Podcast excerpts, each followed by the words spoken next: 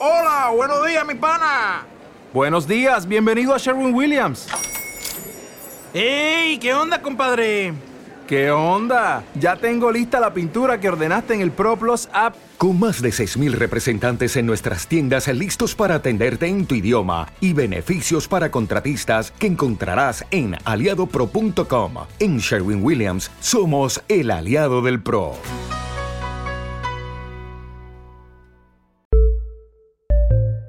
Redcast, los mejores podcasts del mundo digital.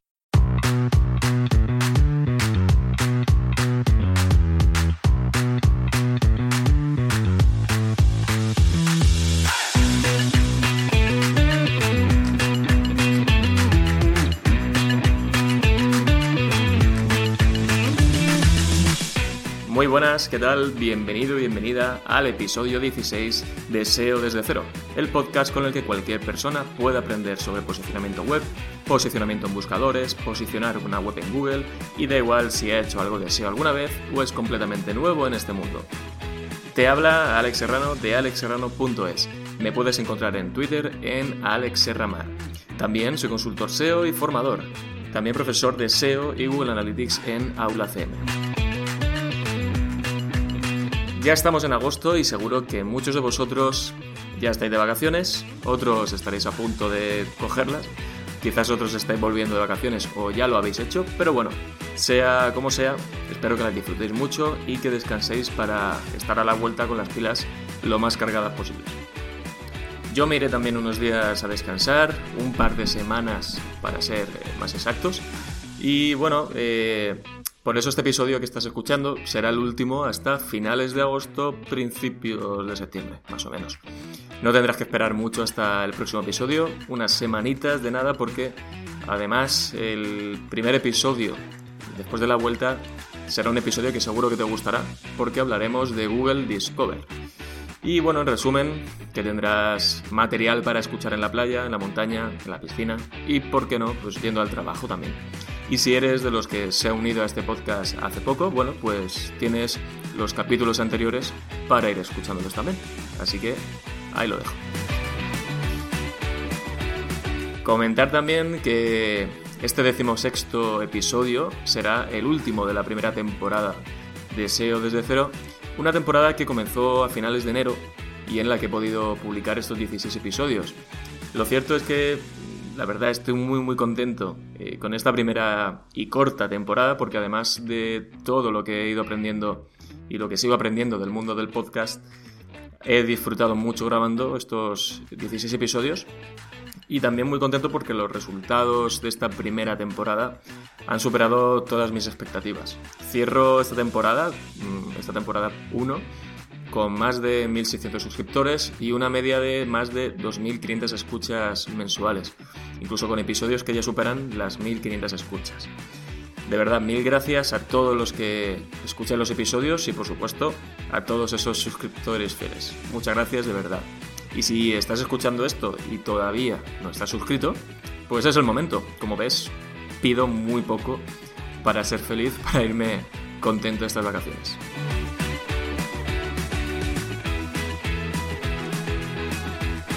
Y antes de entrar en el tema de hoy, vamos con el momento patrocinador. Como no podía ser de otra forma, SEO Warriors también nos acompaña en este episodio. Y SEO Warriors ya sabes que es la comunidad SEO donde constantemente están sacando nuevos cursos de SEO para todos los niveles y de todas las temáticas. De hecho, eh, hace poco han sacado eh, un curso que tiene muy muy buena pinta sobre Black Hat.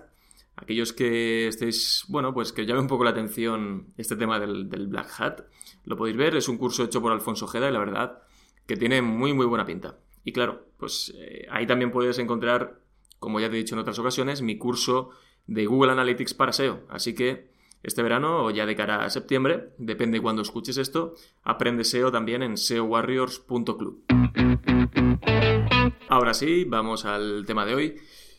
El, el, tema que vamos a comentar, vamos a hablar sobre desindexación, de por qué desindexar, cuándo desindexar y cómo desindexar. Suele ser un tema que, bueno, quizás lo, cuando lo hayáis leído el título del episodio podéis pensar que ¿por qué vais a querer desindexar una página? Normalmente Queremos hacer siempre lo contrario porque al final lo que queremos es posicionar, que nuestras páginas estén en Google, incluso a veces eh, ya cuesta que en algunos casos que nos indexe y que nos posicione, pues ¿para qué querríamos desindexar? Eh, vamos a empezar por lo básico, vamos a empezar por hablar exactamente eh, de qué es desindexar, pero antes, o para entender, digamos, qué es desindexar, tenemos que irnos un poco atrás, ¿vale? Un poco a lo más básico. Digamos que siempre que hablamos de indexar una página URL, pues esta es la, esa URL que aparece o que queremos que aparezca en los resultados de búsqueda. Y aunque, bueno, es un poco simple este planteamiento, no es que no sea verdad, simplemente que hay que, digamos, eh, avanzar un poco más en este sentido, profundizar un poco más.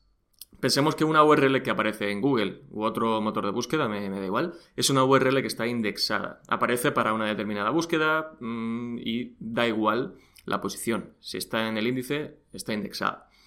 Y me voy a poner un poco pesado con esto porque para que comprendas bien el resto del episodio, debes entender muy bien lo que significa indexar y un poco cómo es el proceso.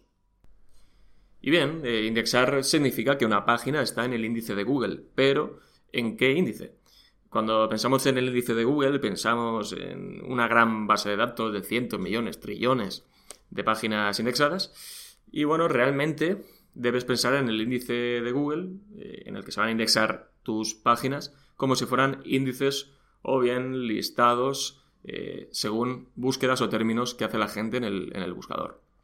Ahora, ¿qué debe ocurrir para que esa página que tú quieres que se indexe esté indexada o sea indexada. Y este es el primer paso para entender por qué desindexar y para qué. En primer lugar, mm, una página debe ser, bueno, rastreable por Google, eso es lo más básico, eso es lo inicial. Una página debe ser capaz de ser rastreada por Google, debe encontrarla y poder acceder, acceder a ella y ser capaz de analizarla posteriormente. Como hemos comentado en otros episodios, bueno, pues debe encontrarla y para ello son necesarios o puede ayudarle en muchos casos enlaces internos, enlaces externos, el propio sitemap XML, etc. Pero debe ser capaz de encontrarla.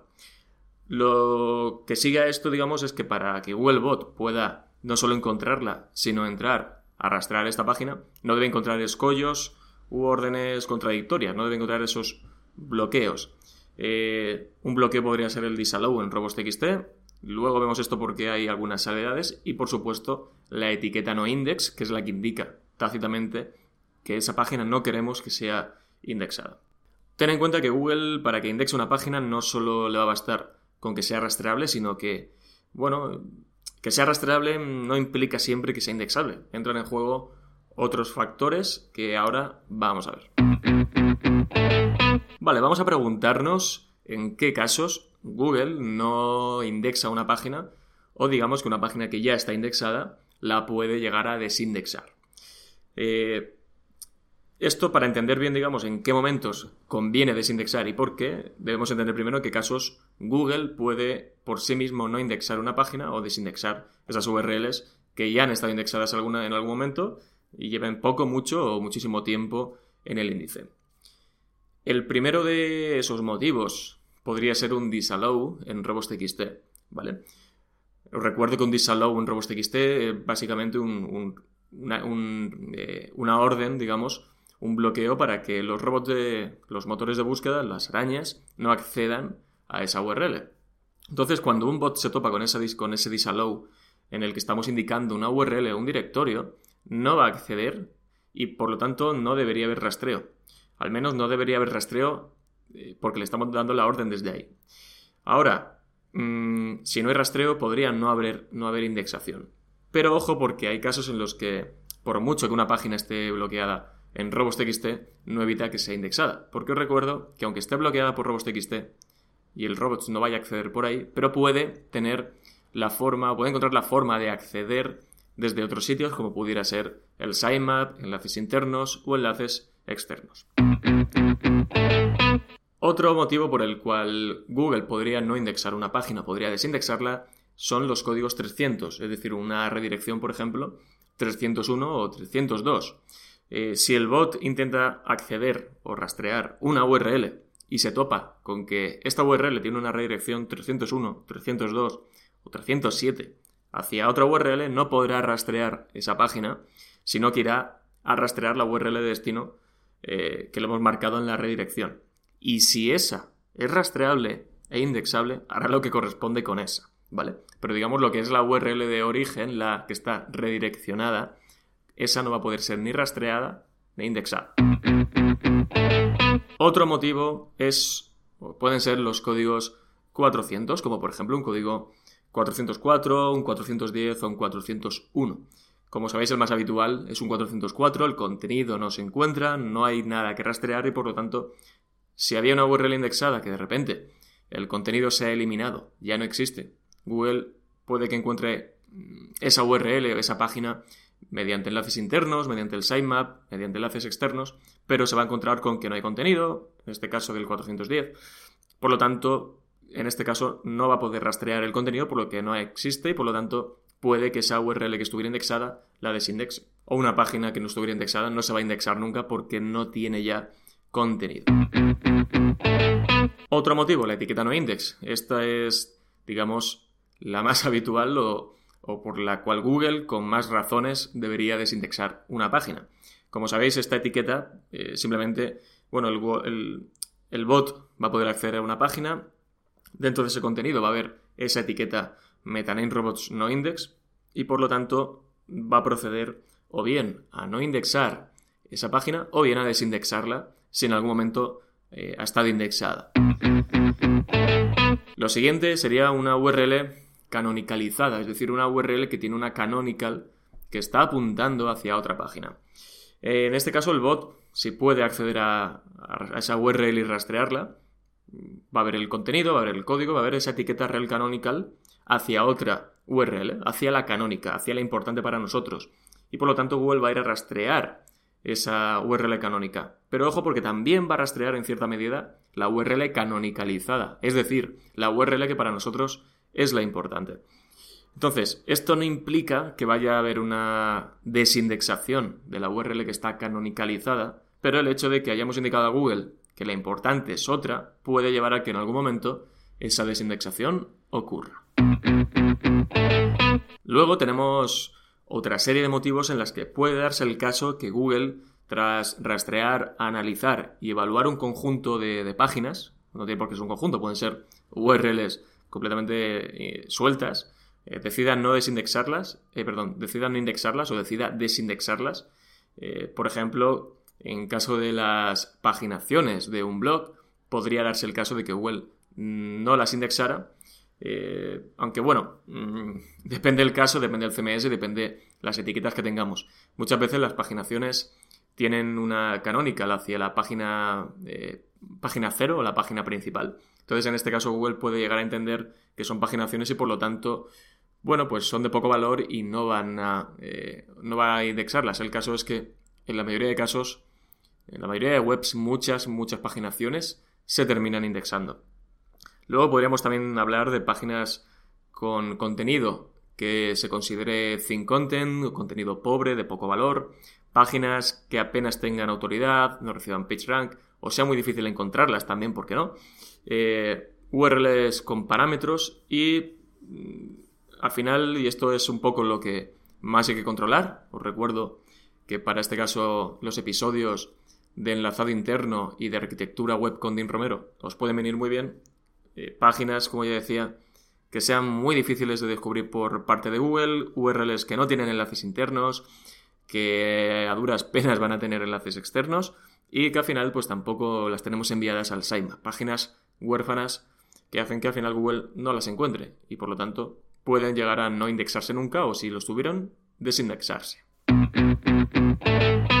Ahora vamos a hablar de qué motivos podrían llevarnos a querer desindexar una página. ¿Por qué querríamos hacer eso?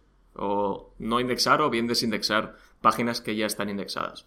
Bueno, los motivos pueden ser muy diversos, pero para que vayas comprendiéndolo, la mayoría de los proyectos, la mayoría de las webs que nos vamos encontrando, tienen ciertas partes, tienen cierta, bueno, directorios, URLs o tipos de contenido eh, que por el papel que cumplen, pues digamos que sería mejor a nivel de SEO, a la larga, o incluso a medio plazo es mejor que a nivel de SEO, eh, a nivel de SEO porque eh, las tenemos o las quitamos de la vista de Google.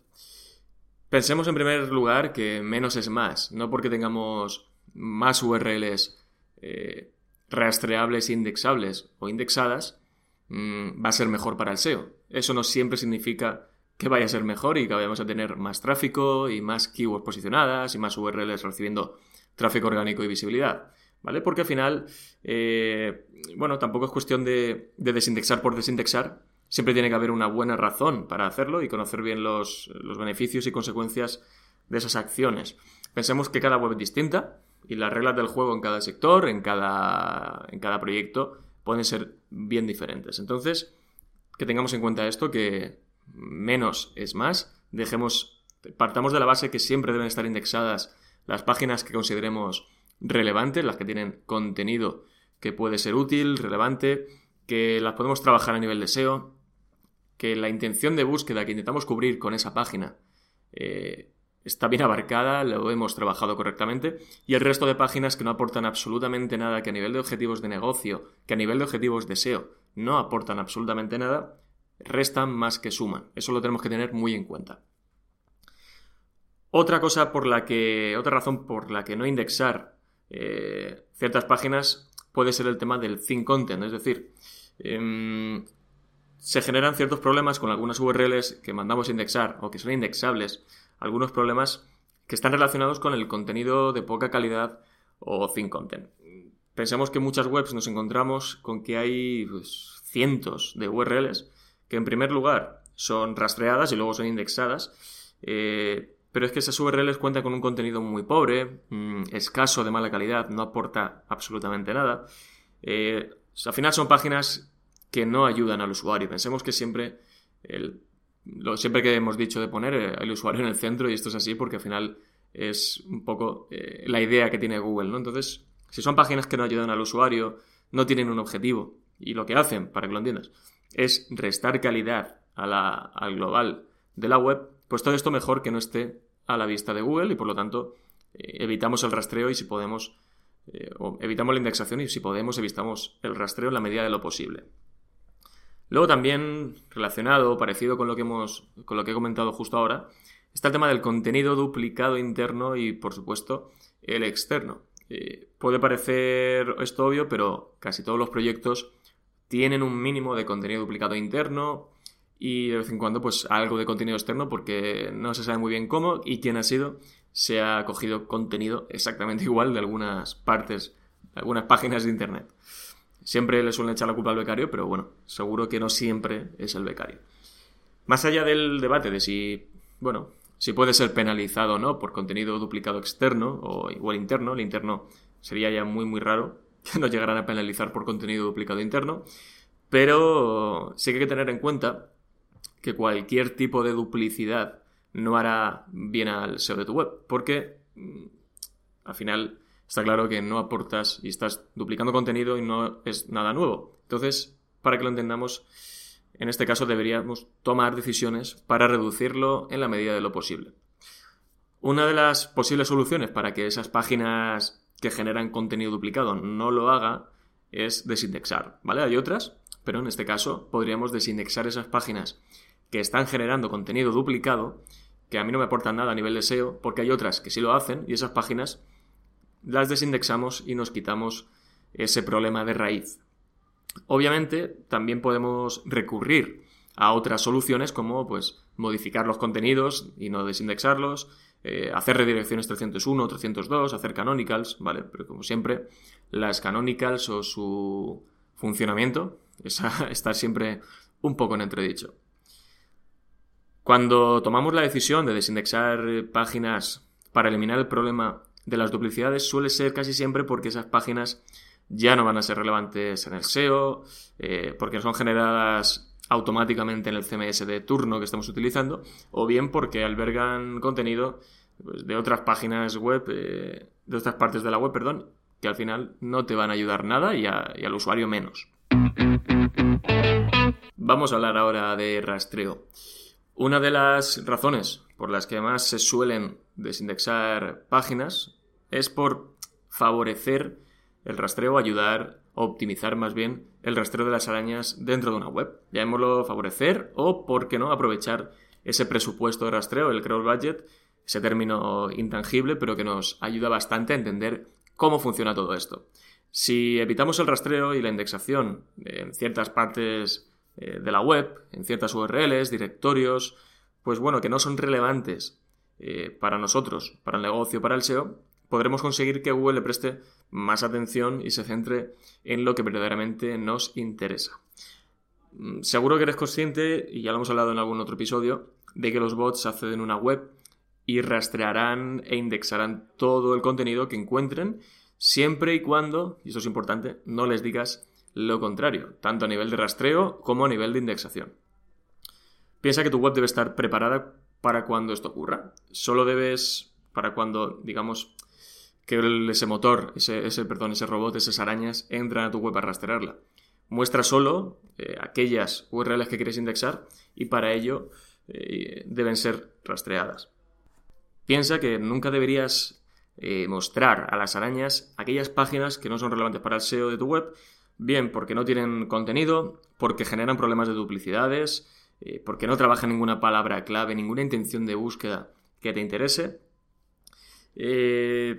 porque al final que Google otros motores vean estas páginas, pues no es lo mejor. Verá páginas con contenido escaso, de poca calidad, y además estarás haciendo que parte de tu presupuesto de rastreo pues se destine a páginas que no te interesan realmente. Y estás así perdiendo una oportunidad para que Google, para que las arañas se centren en rastrear aquellas páginas que sí son importantes para tu estrategia, para tu web, para tu SEO, para lo que sea. Otra, otro motivo es el tema de las canibalizaciones. También es habitual encontrar en ciertos proyectos eh, páginas o artículos de, un blog, páginas de producto, me da igual. Eh, dependiendo del tipo de página, el tipo de contenido que tengan, esto suele ocurrir. Eh, páginas que pueden llegar a estar canibalizando. Hablamos de, de canibalización, siempre es una palabra complicada, cuando dos o más URLs están trabajando la misma intención de búsqueda y esto pues puede generar problemas porque Google no sabe cuál es la versión principal y la que debe indexar y posicionar y clasificar correctamente. No siempre que esto ocurre, es decir, que, más, que dos o más URLs estén trabajando la misma intención de búsqueda, eh, se genera canibalización, pero puede ocurrir y hay que vigilarlo. La solución para evitar una canibalización hay diferentes eh, y una de ellas es desindexar. Sé que es verdad que no siempre debemos utilizar la desindexación o no siempre vamos a necesitar desindexar una página para deshacer una canibalización, pero es una opción, ¿vale? Sí que hay otros métodos para, para evitarlo, como por ejemplo modificar el contenido de esas páginas para que tenga una intención de búsqueda o utilizar el canonical que lo hemos hablado unos minutillos antes. Pero bueno, siempre mm, puede darse el caso, por ejemplo, que tengas eh, varios artículos en, un blog que trabajan la misma keyword o el mismo search intent. Esos artículos son muy antiguos y te están generando más problemas que beneficios. Pues bueno, una opción quizás sea desindexarlos y centrarte en aquel o en aquellos que merezcan la pena, ya que están, ya sea porque están mejor posicionados o porque tienen más margen de mejora porque son más completos, ¿vale? Y de esa forma, centrarte en estos para que también tanto a nivel de rastreo como de indexación y posicionamiento, lo tengas todo lo más optimizado posible. Y en torno a todo esto que hemos hablado de desindexar eh, ciertas partes de la web por un motivo u otro, yo siempre digo esto y esto es importante.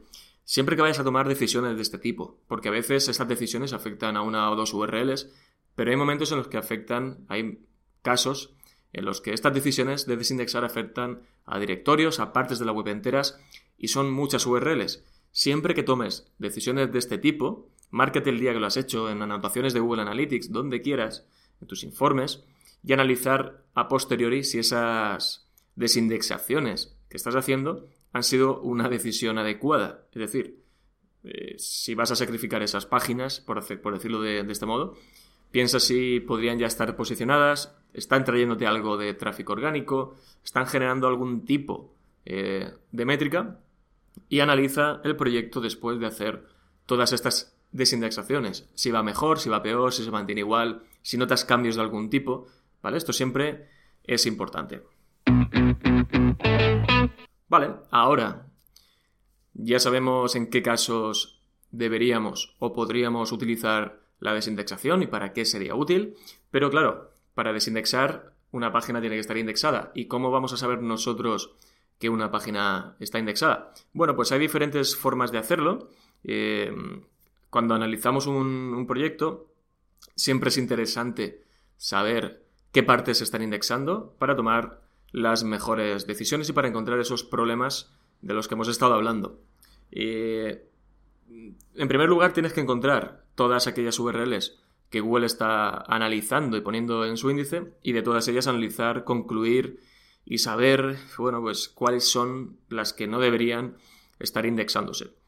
Esos motivos que hemos visto justo ahora eh, te van a ayudar a, entender y a poder llegar a esas conclusiones. ¿Cómo podemos saber qué URLs están indexando de una web?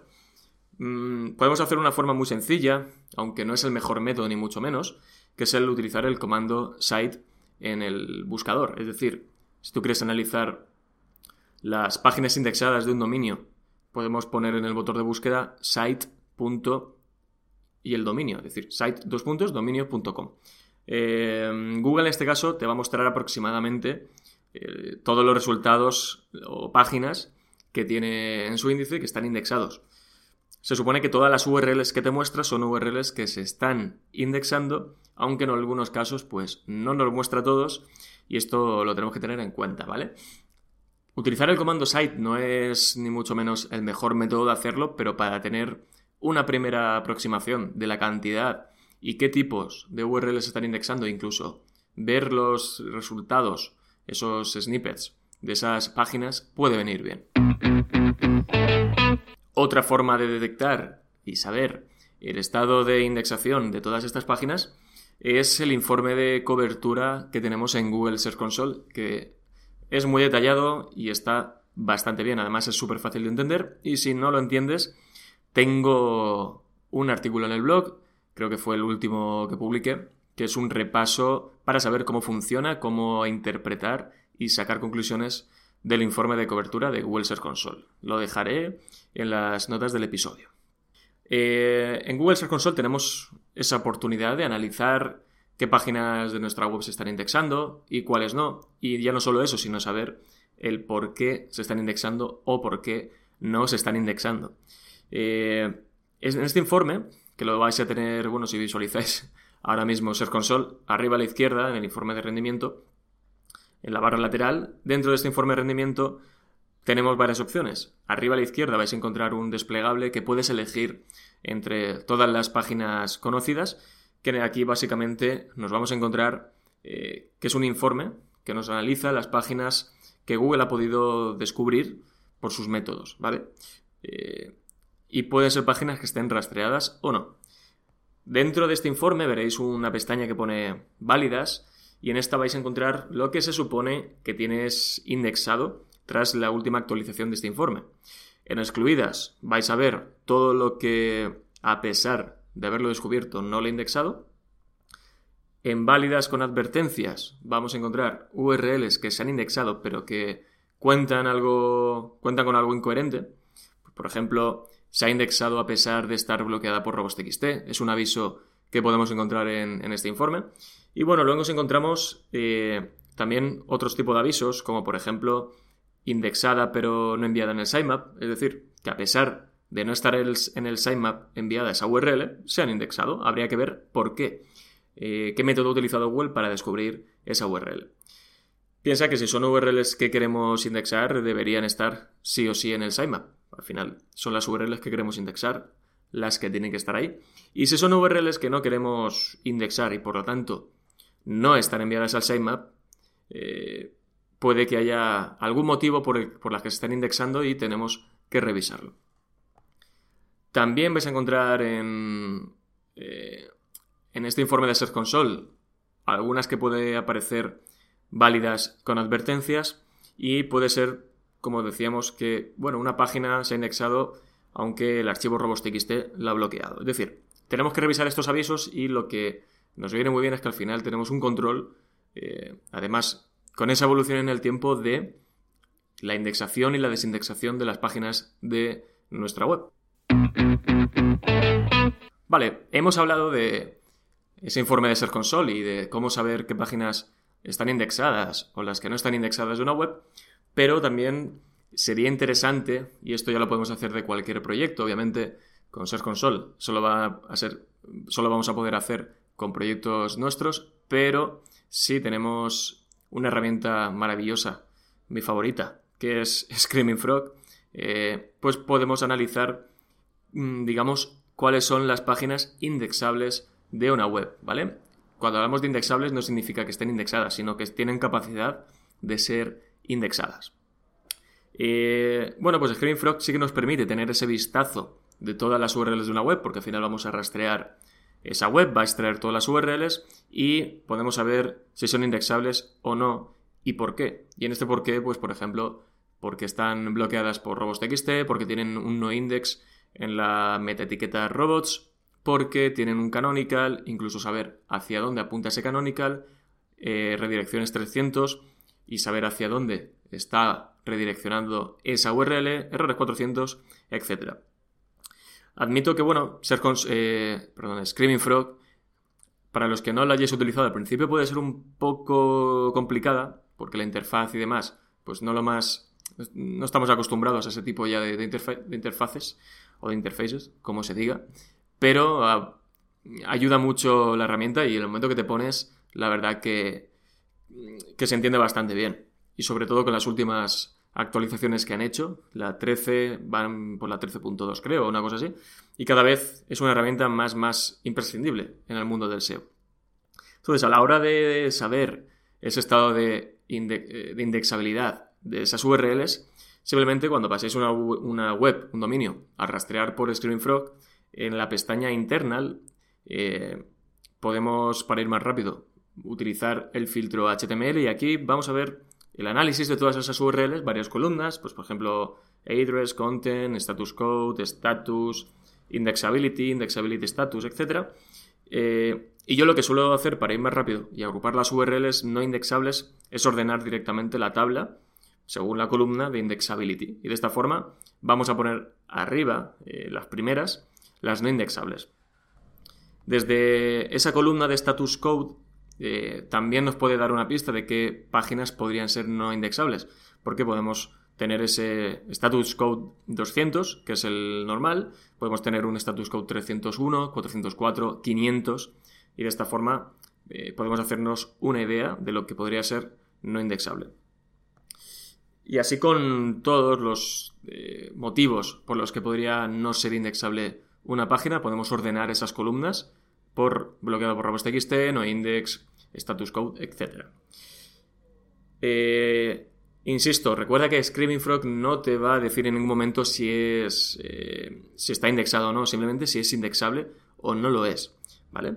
Y ya para acabar con Screaming Frog, si quieres saber si una URL sea indexable o no, se está indexando, más o menos, y quieres hacerlo de forma rápida, cuando estás analizando en Screaming Frog todas esas URLs, si pones, bueno, si es el botón secundario del ratón, eh, sobre esa URL hay una opción que pone check index y aquí directamente te abre una pestaña de Google con el comando site dos puntos y la URL que has, eh, que has elegido. Así sabes si está indexada en Google o no. Aunque ya como he dicho antes, con el comando site, pues no todo es definitivo.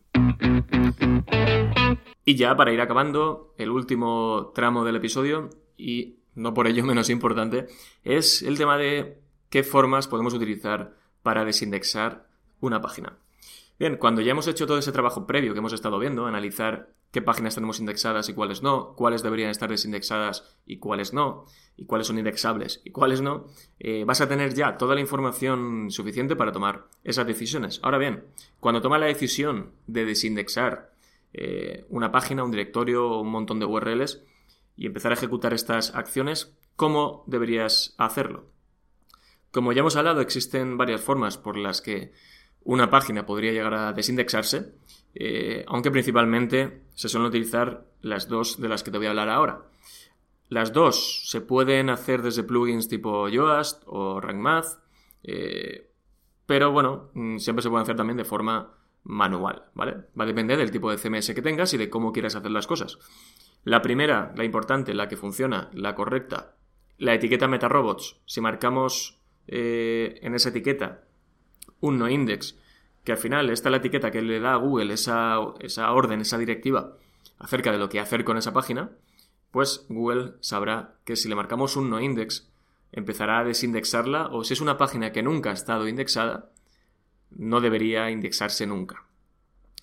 Eh, por recordar un poco, tenemos diferentes opciones que incluir en esa etiqueta MetaName Robots. Tenemos index follow, en este caso lo que estamos indicando a Google es que esa página eh, se quiere indexar y que los enlaces que contienen que, que contiene esa página queremos que sean seguidos por las arañas.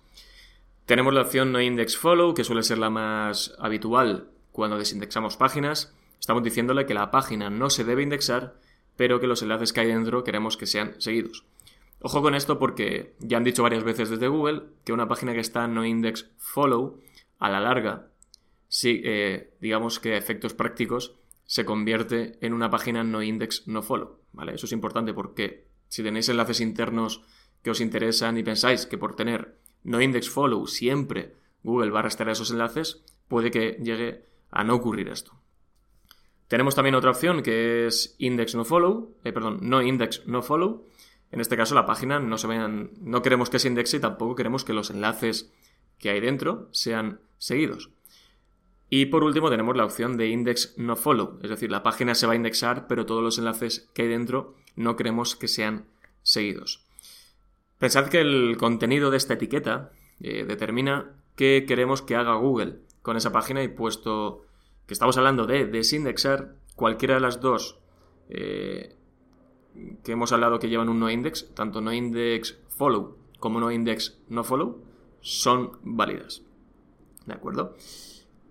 otra forma que podríamos utilizar para desindexar páginas es el robots.txt, es eh, incluir en ese archivo robots.txt, como sabéis, podéis ver vuestro robots.txt poniendo vuestro dominio.com o el dominio que sea, barra robots.txt. Si marcamos en este robots.txt el comando, bueno, ponemos disallow, dos puntos, y ponemos una URL, un directorio o lo que sea, los bots no van a acceder o le estamos diciendo que no queremos que accedan a esas URLs. Por lo tanto, podría ser que si no hay rastreo, no hay indexación, pero esto no siempre se cumple. Es decir, si tenemos una página que tiene index follow y además la hemos bloqueado robots.txt, puede que Google, por el robots.txt, como he comentado antes, no la, no la pero se la encuentre por otro sitio. Y si al encontrársela por otro sitio ve la etiqueta no index, eh, perdón, la etiqueta index follow, puede llegar a indexarlo. Entonces sería incoherente. Y esa incoherencia la veríamos donde en el informe de cobertura de Search Console. Así que el robots.txt más para bloqueos que para desindexación. Siempre que queramos desindexar, lo más correcto es utilizar la metaetiqueta nameRobots con un noindex y seguido de follow o no follow. Y bien, hasta aquí el episodio de hoy sobre desindexación. Creo que te vas con unas pautas sobre para saber cómo desindexar, por qué deberías desindexar, cómo saber lo que debería ser desindexado o cómo saber qué tienes indexado. Así que nada, ahora falta que te pongas manos a la obra, que te pongas a analizar tranquilamente y a tomar decisiones si es que tu web lo necesita. Así que nada, muchas gracias por estar al otro lado. Nos vemos a la vuelta de vacaciones, nos vemos en unas semanitas. Disfruta mucho de agosto, disfruta mucho de las vacaciones si las tienes. Y nada, eh, si te ha gustado el episodio, recuerda darle a like, suscribirte, eh, compartirlo en redes sociales, compartirlo por WhatsApp a tu familia, llevártelo a la piscina y donde quieras y hacer lo que quieras. Así que nada, un abrazo fuerte, nos vemos pronto, o más bien, nos escuchamos pronto. Un saludo.